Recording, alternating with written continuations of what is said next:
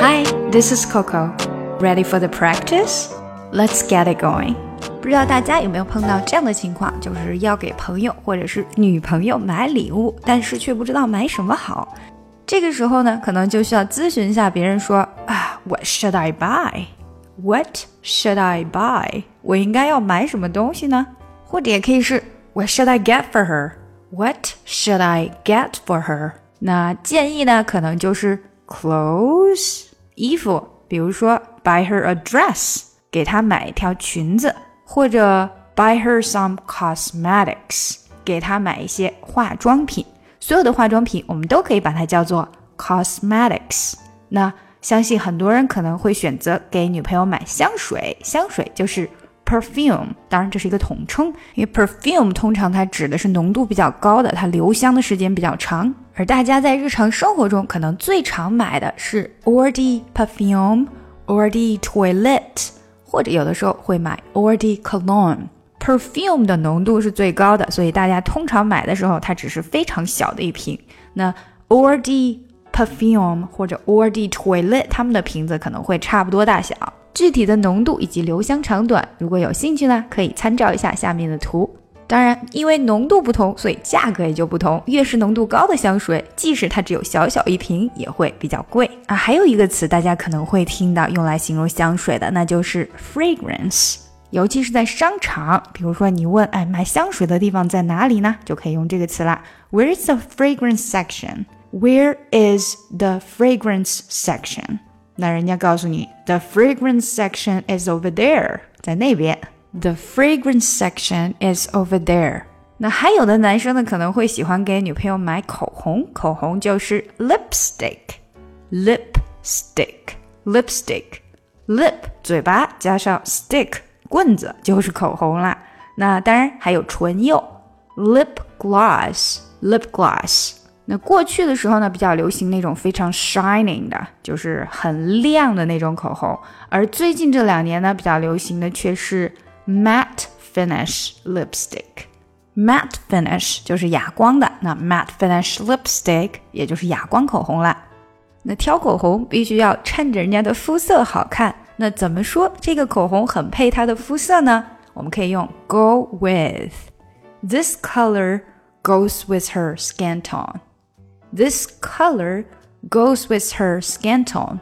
这个颜色跟她的肤色很搭。This is a safe color. 这个颜色是个安全的颜色，也就是谁都会喜欢。好，下来就可以看我们今天的打卡小对话了。哎呀，哪个好点儿啊？啊，Which one is better？嗯，那要看你给谁买了。It depends on who you are buying for。我给我女朋友买，这个星期天是她的生日。I'm buying for my girlfriend. This Sunday is her birthday. 那就这个白的吧，这个颜色安全，而且还很衬她的皮肤。The white one then, safe color, also goes with her skin tone. 好，下来就带大家读一下啦。Which one is better? Which one is better? 这里主要是 one 和 is 这里的连读，把它缩得非常短。Which one is better? Which one's better? 你也可以是 Which one's better? 把 it 直接省掉。which one is better 或者 which one's better 都可以。It depends on who you are buying for. It depends on who you are. You are 也是连的非常紧密的一个啊两个词。 Who you are buying for. It depends on it 和 depends 连起来，it 的这个 t 就没太出来。It depends on 变成 It depends on who you are buying for. I'm buying for my girlfriend. I'm buying for buying for 连起来，my girlfriend my girlfriend my girlfriend girlfriend 的的好像没有出来啦。I'm buying for my girlfriend this Sunday this 的这个 s 和 Sunday 连起来了，this Sunday 变成 this Sunday 了，this Sunday 当然这个 s 出来了一点点。This Sunday is her birthday. This Sunday is her birthday.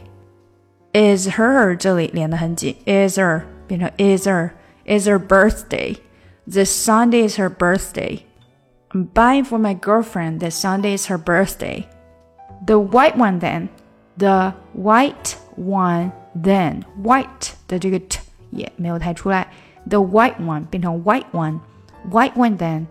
Safe color.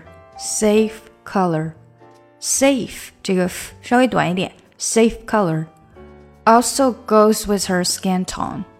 Also goes with goes with also goes with her skin tone. With her with her 也是连起来的 ，skin tone skin tone 也是连起来的。OK，当然没有缺失音，所以相对比较简单。Also goes with her skin tone.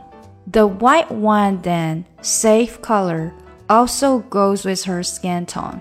The white one then safe color also goes with her skin tone. 好，把整个对话连起来吧。Which one's better? It depends on who you're buying for. I'm buying for my girlfriend. This Sunday is her birthday. The white one then, safe color, also goes with her skin tone.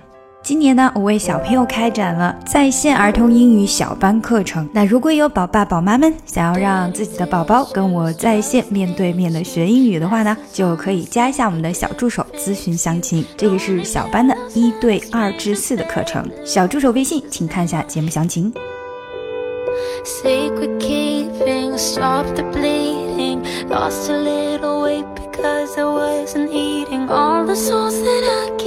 To. To tell the truth, loving you was young and wild and free.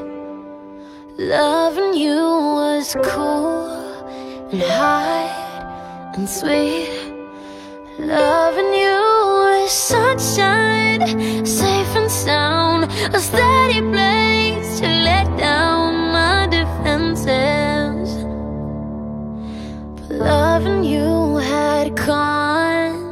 consequences.